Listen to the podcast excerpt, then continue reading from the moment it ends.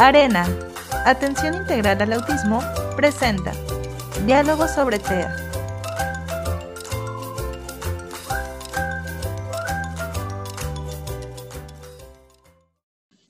Bienvenidos y bienvenidas a una nueva emisión de nuestro programa Diálogo sobre TEA, un espacio creado para brindarles información valiosa y actualizada sobre los trastornos del espectro autista.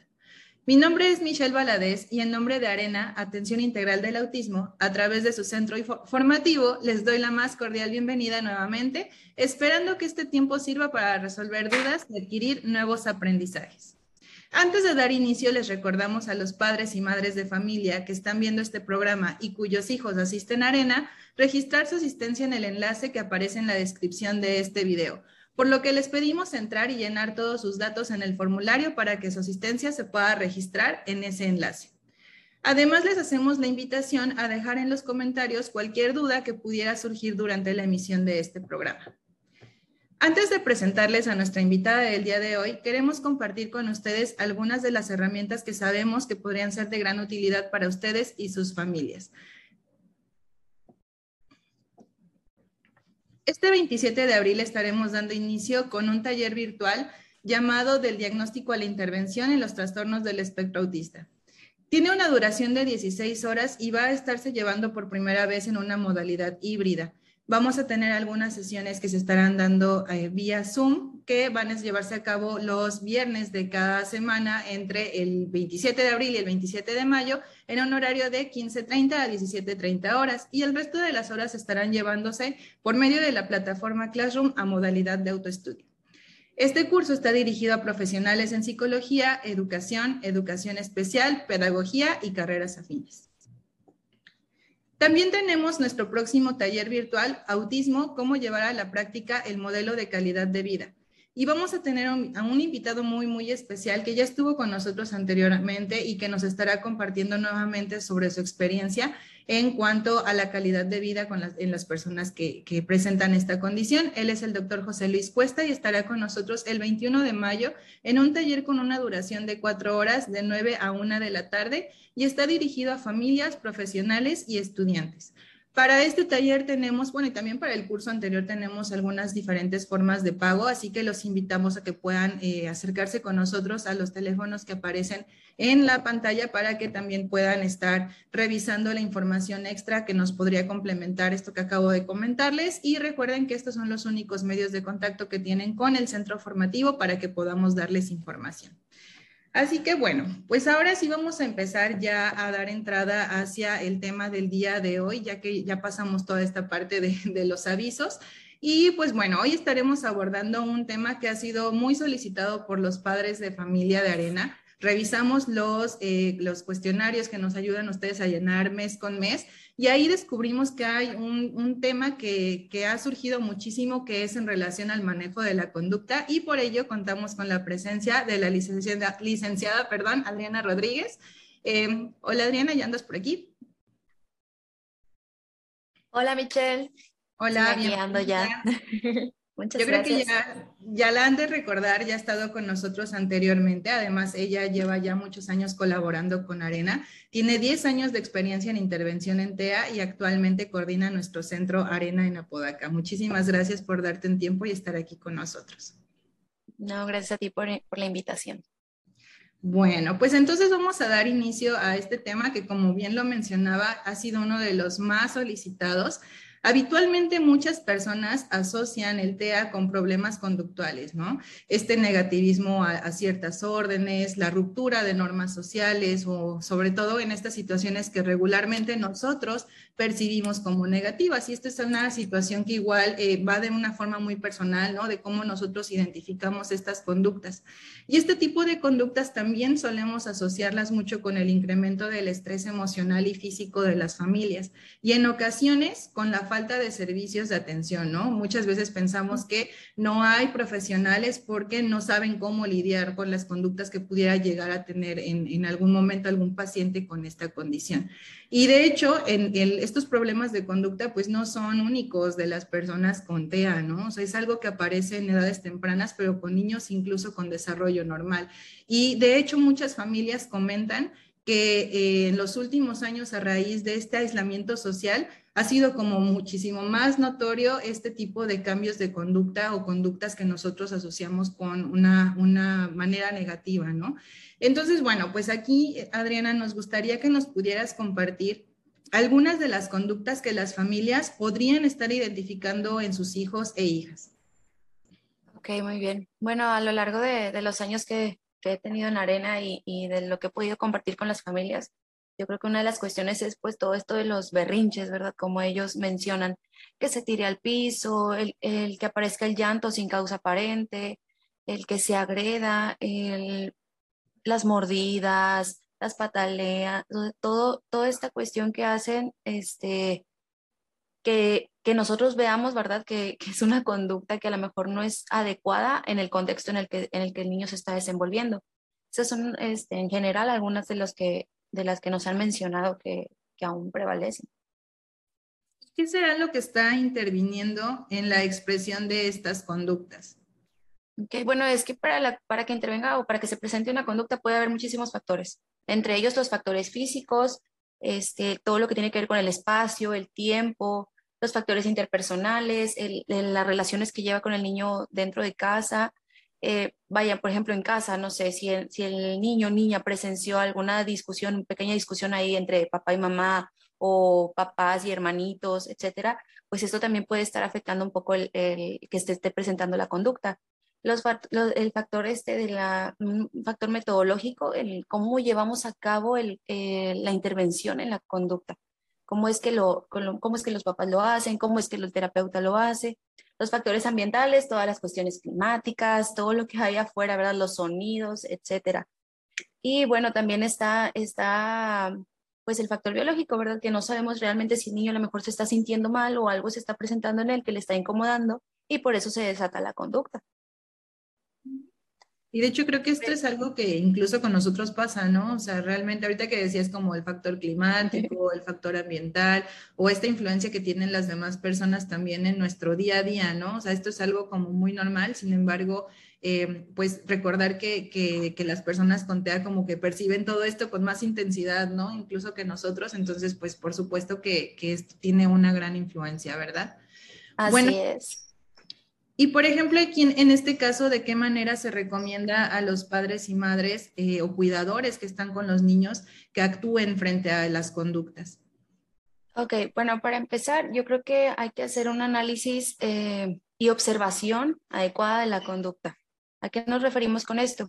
Bueno, eh, hay que ver qué pasa antes, antes de que se presente la conducta, cuándo se presenta la conducta y después de que se presenta la conducta todo esto nos va a ayudar a que, a que tengamos como una visión más amplia de cómo abordar la conducta de nuestro hijo. Y, de ahí de ir descartando, por ejemplo, los factores que mencionaba. O sea, a lo mejor ahí descartamos de que no, este día estuvo muy bien el clima y pues no hay algo que se presente durante esto. Entonces, eso es lo que tenemos que ir evaluando. ¿Qué más, qué más hay que hacer? Este, cuando ya las conductas se, se presentan, pues hay que actuar, ¿verdad? O sea, lo ideal es prevenir, o sea, implementar estrategias de prevención, no tanto de reacción, ¿verdad? Ya cuando está la conducta, pues obviamente se tiene que actuar, pero lo ideal es que nosotros como terapeutas, como familia, pues prevengamos esa, esa, que la conducta aparezca. Si ya conocemos un poco a nuestro hijo, nuestro alumno, pues entonces es ahí donde tenemos que, con este análisis conductual, empezar a ver qué estrategias puedo utilizar para que la conducta no se llegue a presentar o si se llega a presentar, que no se presente con esta intensidad como lo hace regularmente. Este, por ejemplo, también, también hablamos de, de cómo intervenir ante, ante las conductas como ya que a veces como, como papás nos sobrepasan, ¿verdad? Una, hay que armarnos de paciencia, a veces nosotros también nos salimos de control o perdemos como este, hilo de lo que estamos trabajando y es como que, ah, ya me desesperé, entonces, bueno, ahí es mejor tomarse un espacio y después ver, observar y analizar qué es lo que vamos a trabajar con nuestro hijo y cómo lo vamos a, a implementar. Que ahorita voy a ir mencionando algunos, a lo mejor algunas estrategias que pudiéramos, este, pues, hacer para prevenir las conductas de, nuestro, de nuestros hijos. Hay que recordar muchas veces que, que las, la, la, proactividad, vaya, la prevención nos va a ayudar muchísimo mejor a tener un manejo tanto conductual como de autocontrol con nuestros hijos. Entonces es importante que se tome en cuenta. Me gustaría que a lo mejor pudieras profundizar un poquito más en esta parte del análisis de, y la observación de la conducta. No sé si tengas como, se te ocurra como algún ejemplo o algo que nos pueda como servir para irle dando este, eh, eh, irlo creando también como esta imagen en nuestras cabezas. En nuestras cabecitas.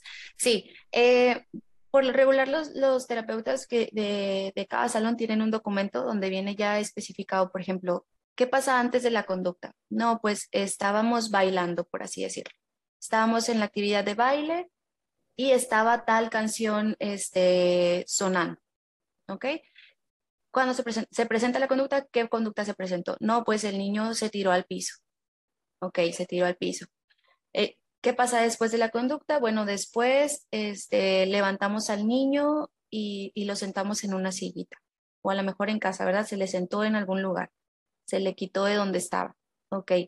¿Quién, ¿Quién interviene en la conducta? No, pues esta vez intervino la, la terapeuta titular o en este caso intervino mamá.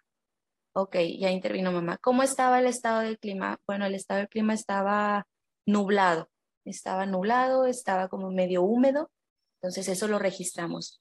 Hay que analizar también qué comió el niño, si desayunó algo, no sé, en este caso a lo mejor puede ser el niño desayunó en casa galletas con chocolate. Ah, bueno, lo anotamos. Todas estas cuestiones se tienen que ir registrando para que nosotros vayamos descartando por qué se está presentando la conducta. Este es un día, ¿ok? Al siguiente día vamos a, vamos a volver a registrar las, las conductas que se presentan. Se pueden presentar varias veces durante el día y todas las veces que se presente durante el día hay que estar registrando. ¿Ok? Esto nos va a ayudar a nosotros a saber, por ejemplo, si siempre es en la misma situación, en la que el niño se tira al piso, ¿sí? O sea, o, siempre coinciden cositas o detalles este, para que el niño esté así o reaccione así. En este caso, a lo mejor pudo haber sido este, el sonido de la canción que no le agradó o que le molestó. Y bueno, si se vuelve a repetir el día, al día siguiente con la misma canción, en la misma actividad, entonces quiere decir que esto está interviniendo. Y a lo mejor probablemente, no sé, esto lo registramos lunes, martes, miércoles, el miércoles en baile quitamos esa canción y ya no se presentó, pero tuvimos otra actividad donde pusimos o metimos la canción y se volvió a presentar. Ah, ok, entonces ya nos dimos cuenta que ahí hay un factor. Entonces, eso es lo que tenemos que ir cambiando.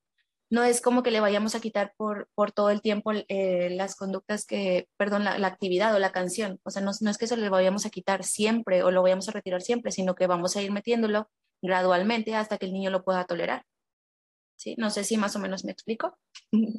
Bastante bien, sí, de hecho justo creo que esto es, esto es bien importante porque creo que aquí hay algo, algo que mencionas que es justo los patrones, ¿no? Ir identificando estos patrones conductuales, que creo que muchas veces también dentro, dentro de esta ansiedad de ver que, que está ocurriendo algo que a lo mejor pues para lo que no estabas preparado, eh, te obliga a lo mejor a actuar de una manera que tal vez para ese momento no es prudente, ¿no? Justo por de querer detener la, la conducta en lugar de pararte a analizar, ¿no? Que creo que muchas veces eh, esto es lo que pasa, ¿no? No me voy a quedar, no me voy a parar a analizar qué es lo que está pasando, sin embargo, pues es algo que es muy, muy necesario que ocurra, ¿no?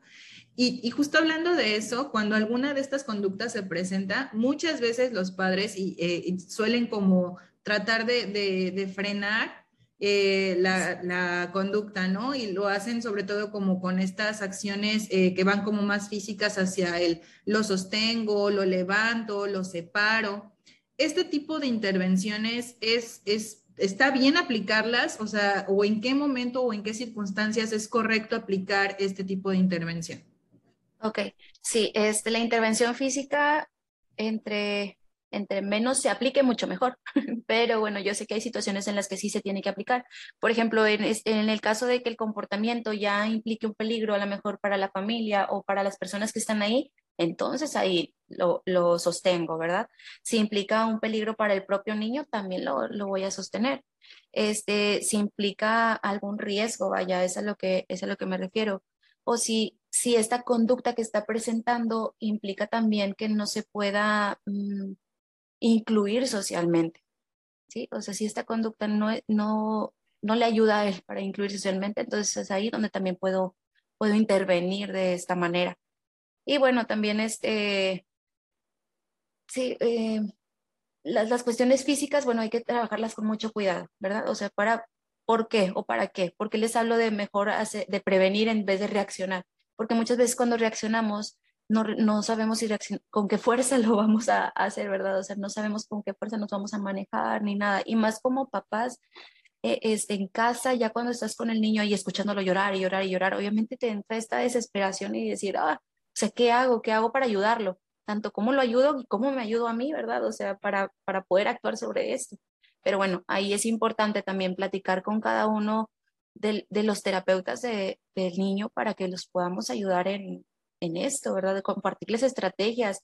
No todas las estrategias que, que hay se pueden aplicar con todos los niños. Es por esto que para las estrategias específicas es directamente con un terapeuta, que ellos les puedan ayudar para para poder trabajar con ellos. Cuando el niño ya se está agrediendo, claro que no lo vamos a dejar que se agreda, claro que vamos a intervenir. Y bueno, también este, hay que practicar este, algunos ejercicios de, contención, de cómo sostener, de cómo agarrarlo para no llegar a lastimar. Esto es muy importante. Por eso es necesario que se acerquen con, la persona indicada para que nos ayude o nos diga cómo es que tengo que trabajar con mi hijo, cómo es que lo tengo que sostener, cómo es que le tengo que que a lo mejor meter un poquito de presión en sus brazos para que pueda relajarse. Todo esto ya va a llegar a un punto en donde el niño o le vamos a enseñar al niño habilidades de autocontrol, o sea, que él solito pueda autocontrolarse, que no llegue esta necesidad de, que la conducta se salga de, control, ¿sí? O sea, que él solito pueda, ayudarse a relajarse. Pero para esto, pues, bueno, hay que compartir estrategias, hay que a lo mejor buscar herramientas que nos ayuden a que el niño se relaje, este, pelotitas, este, alguna, alguna de estas pelotitas antiestrés o sensoriales, una huelletadita sensorial, un jueguito de luces, algo que nos ayude a que el niño se empiece a relajar. Pero ojo, no como reforzador, solamente en cuestiones ya como muy extremas que ya no pudimos controlar. ¿Sí? Sí, muy bien. Y justo aquí recalco mucho esta parte del apoyo con los terapeutas, ¿no? Porque la realidad es que yo creo que nadie se comporta como de la misma manera en casa y fuera de, ¿no? O sea, creo que aquí también es bien importante que, que puedas tener como e, esta comunicación con el terapeuta y que, que, también él que pasa una gran parte del día con, con tu niño o niña, eh, pues también puede estar visualizando cosas que a lo mejor tú, eh, como es tu día a día, no, ya no lo percibes, ¿no? Entonces creo que aquí sí, sí es algo, un punto muy, muy valioso que rescató de esto que nos compartes. Bueno, pues igual eh, me gustaría que nos pudieras compartir algunas estrategias y ventajas que trae consigo la aplicación de, de, estas técnicas. Las técnicas proactivas, como bien dice, como les mencioné, por ejemplo, el análisis conductual, el ver qué factores están influyendo, el, ver todo de una manera más positiva en lugar de estar regañando, de estar este, levantando la voz para que el niño pues nos haga caso y que no se presente la conducta. No, es, en, lugar de todo esto, pues bueno, viene el análisis y viene ahí, bueno, el generar más paciencia y el, y, el tratar de estar tranquilos nosotros cuando vayamos a actuar frente a la conducta, eso es muy importante. ¿Cuáles ventajas eh, tenemos al trabajar con estas técnicas proactivas o, las técnicas más positivas? pues es que son más humanos, ¿sí? No hacen ningún daño y, mantienen intacta la dignidad de, la persona, así como su integridad.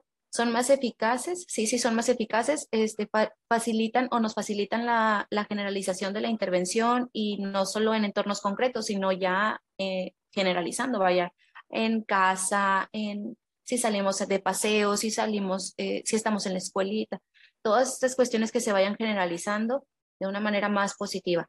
¿Por qué? Porque estas técnicas son, son más fáciles de utilizar porque cualquier persona las puede em, emplear. Si ya hablamos de cuestiones físicas o de tener que intervenir este, de otra manera, bueno, ahí no cualquier persona puede acercarse a nuestro hijo y sostener. Entonces, eso sí hay que, mencionarlo. También está, bueno, son, son más válidas socialmente hablando, creo que, creo que son técnicas pues, donde no dañamos la integridad de, de nuestros niños y no necesitamos de castigos ni de, de, estos procedimientos este, que anteriormente se usaban como muy rudimentarios o agresivos, por así decirlo, ya no, o sea, ya, ya, ya son más válidas socialmente porque ya hablamos de, de trabajar desde lo positivo, ¿sí? Son legales, son integradoras, sí, son integradoras, este, son, son técnicas que nos ayudan a que el niño se adapte mejor a su entorno, a su contexto. Y bueno, son prácticas y fáciles de aplicar para, para todos. Y de hecho pienso también mucho que esto puede, o sea, tanto beneficia a las familias como esto que dices de, que pues no todos pueden aplicar como ciertas técnicas como las de retención. Pienso en un maestro, ¿no? O sea, que, que eventualmente eh, pues va a estar trabajando con, con, nuestros niños y niñas en una escuela regular. Y, y que muchas veces eh, también ellos se acercan con nosotros y nos dicen como de que es que no sé qué hacer, ¿no? O sea, no sé cómo cómo manejar este tipo de, situaciones en el aula eh, y justo como este miedo de, poder generar un daño al niño o niña, ¿no? Entonces, eh, me gustaría que a lo mejor, por ejemplo, nos compartieras una técnica que pudieran utilizar los maestros, que pudiera ser como muy funcional para ellos en, poder eh, retener o controlar alguna conducta. Bueno, aquí, este, más que bueno, sí técnica, porque obviamente tenemos que utilizarla, son los apoyos visuales. O sea, con estos apoyos que, que, vamos a manejar con un reglamento que tenemos, bueno, es más fácil de utilizar y que el niño pueda comprenderlo y así lo tiene en imagen, ¿verdad? Así enseñarle de que no nos podemos tirar, en el salón hay que estar sentados. No vamos a ser tan, tan explícitos, sino muy concretos en enseñarle las dos imágenes de cómo sí debe de estar y cómo no debe de estar. Creo que esto, esto es algo como muy positivo porque no, no nos acercamos ni tocamos ni nada en ningún momento al niño. ¿sí? O sea, lo hacemos desde, desde lejos y solo que el niño nos empiece a prestar un poquito más de atención. También el meter actividades este, dentro de la agenda visual que manejan en el salón, actividades que le, que le puedan ayudar a relajarse, creo que también esto es, es, es, muy genial. El ponerle a lo mejor una actividad que no le gusta, pero la que sigue, que sí, que sí le agrade mucho, ¿sí? que sea como motivador el, el que empiecen los niños a, a tener que terminar lo que no les agrada tanto estas, dos en el salón nos pudieran servir mucho. El tener en el salón a lo mejor una cajita con, como les comentaba, con pelotitas este, sensoriales, con alguna, alguna botellita, eh, con algo que, que el niño le llame la atención o que le guste mucho para poder reforzar en el momento que queremos. Ojo, hay que reforzar. A veces somos como tan, mm, sí, como que vemos estas cosas de manera negativa y solo nos enfocamos en esto. ¿Sí? Pero ¿por qué no nos enfocamos mejor en lo que el niño está haciendo muy bien? ¿sí? Entonces, reforcemos estas conductas para que el niño se motive a seguir haciéndolas, ¿sí? que, que, no las deje de lado porque ya, ya tuvo un espacio y ya, bueno, aquí ya, ya se salió de control la conducta. No, hay que reforzar también las cosas que hace muy bien. Esto creo que es importante, el, reforzar las, las conductas positivas que está presentando el niño. Algunas de, estas técnicas pudieran utilizarse también dentro de la escuela, el, no sé, ¿verdad? Este, toda la cuestión de, un reforzador este, social, de que, ay, muy bien, este, lo hiciste muy bien, trabajaste muy bien en, en, el dictado, trabajaste muy bien con los trazos, no sé, ¿verdad? O sea, reforzarle esto que sí está logrando hacer. Ay, muy bien, estás sentado en tu lugar. Ok, esto es lo que tenemos que hacer, hablar o, o que el niño nos perciba a nosotros también de manera positiva y que son técnicas que al final eh, te sirven para todos tus niños, ¿no? Y todos tus niños en el aula, esta estructura, es algo que, que, siempre he dicho, ¿no? Como no solamente le estás ayudando a, a, incluir a tu niño con TEA, sino que también estás ayudando a, tus, a los demás estudiantes, ¿no? O sea, este tener tu agenda, darles esta estructura es algo que, que les va a servir también muchísimo, ¿no? Y no te tienes que salir tanto de tu rutina porque ya es algo que todos van a poder sacar provecho. Sí. Así es. Bueno, pues yo creo que eh, se me fue como muy rápido el tiempo. Y pues bueno, pues muchísimas gracias. Igual para poder ir cerrando, ¿hay algo más que desees compartir con el público que nos sigue? Sí, quiero compartirles algunos puntos pequeñitos, pero que sí creo que hay que tener mucho en cuenta. Uno, que toda persona tiene en alguna ocasión a lo largo de su vida conductas que no son adecuadas a lo mejor al contexto y que no por eso se tiene que como enmarcar o etiquetar ahí. ¿Okay? Las rutinas, claro que son necesarias para el desarrollo normal, para todos, no nada más para nuestros niños con, con TEA, sino en general, como lo mencionabas. Este, un, tercero, cada persona con autismo, al igual que cualquier otra persona, tiene, tiene estilos propios de aprendizaje, ¿okay? de interacción, de percepción, y bueno, todas estas cuestiones las debemos respetar. Así como quisiéramos que nos respetaran a nosotros nuestro espacio, nuestro tiempo, nuestros gustos, así también a ellos.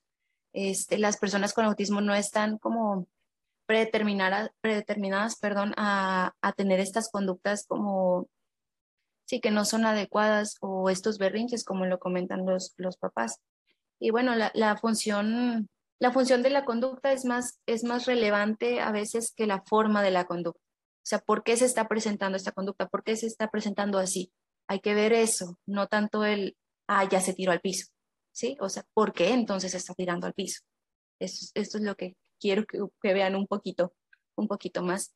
Este, bueno, también cuantas más habilidades de comunicación tenga el niño, menos conductas va, va a presentar cuanto más control tenga de, este, mm, del tiempo o tenga más estructura, menos conductas va a presentar.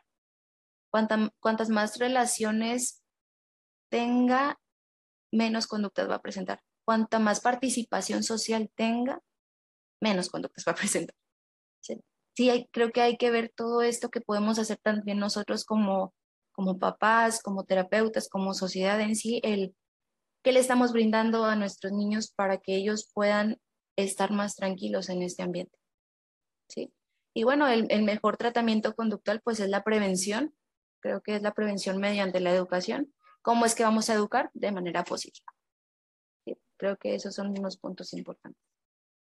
Súper bien, muchísimas gracias, licenciada Adriana, por compartir con nosotros sobre este tema, que sé sin duda que resulta bastante valioso para, para los papás y mamás que nos siguen, eh, porque insisto, fue un tema que, que, han buscado desde hace, eh, desde hace mucho y, y, que creo que, bueno, pues estos tips les van a servir muchísimo para poder seguir trabajando con sus niños.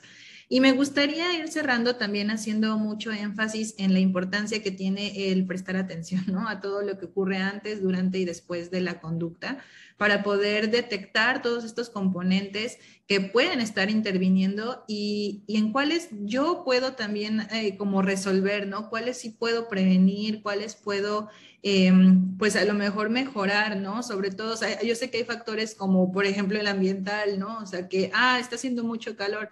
Bueno, yo sé que no voy a poder eliminar el calor, pero sí puedo hacer que deje de sentir tanto calor, ¿no? Entonces, hay cosas que nosotros podemos estar haciendo y que creo que, que no solamente para, para los papás, ¿no? O sea, sino también cómo lo hacemos nosotros en sociedad, de qué manera podemos estar apoyando también para poder eh, disminuir este tipo de reacciones en los niños y ponerlos siempre al centro, ¿no? O sea, que realmente ellos eh, sean el centro y que, que, nosotros podamos estar realizando acciones alrededor de ellos sin que sea tan perturbador, ¿no? En, cierto momento. Y bueno, pues antes de despedirnos, les recordamos a los, a los papás de, de, de nuestras familias de arena que entren al enlace, por favor, realicen su registro en el enlace que está en la descripción del video y que pues la frecuencia de nuestros programas va a seguir siendo el último martes de cada mes, por lo que los invitamos a que se paren el siguiente, el siguiente 24 de mayo, martes 24 de mayo en la misma hora Saben que ahora nos pueden encontrar en diferentes canales, ya no solamente estamos dentro de Facebook, sino también estamos en YouTube como Autismo Arena, suscríbanse a nuestro canal y también pueden seguirnos en nuestro canal de Spotify, en donde nos pueden encontrar como Diálogo sobre TEA. Muchísimas gracias, Adriana, por estar con nosotros nuevamente. Esperamos que, que pronto vuelvas a estar por acá y que puedas platicarnos también de, de, algún tema que igual tú lo puedes sugerir, ¿no? Y que a lo mejor eh, también esté dentro de, del radar de nuestros papás. Bien, muchas gracias por la invitación y espero que, que les haya aportado un poco. Muchas gracias. Y bueno, pues entonces nos despedimos. Recuerden que somos Centro Formativo Arena, abriendo caminos a través de la formación en las condiciones del espectro del autismo. Nos vemos pronto.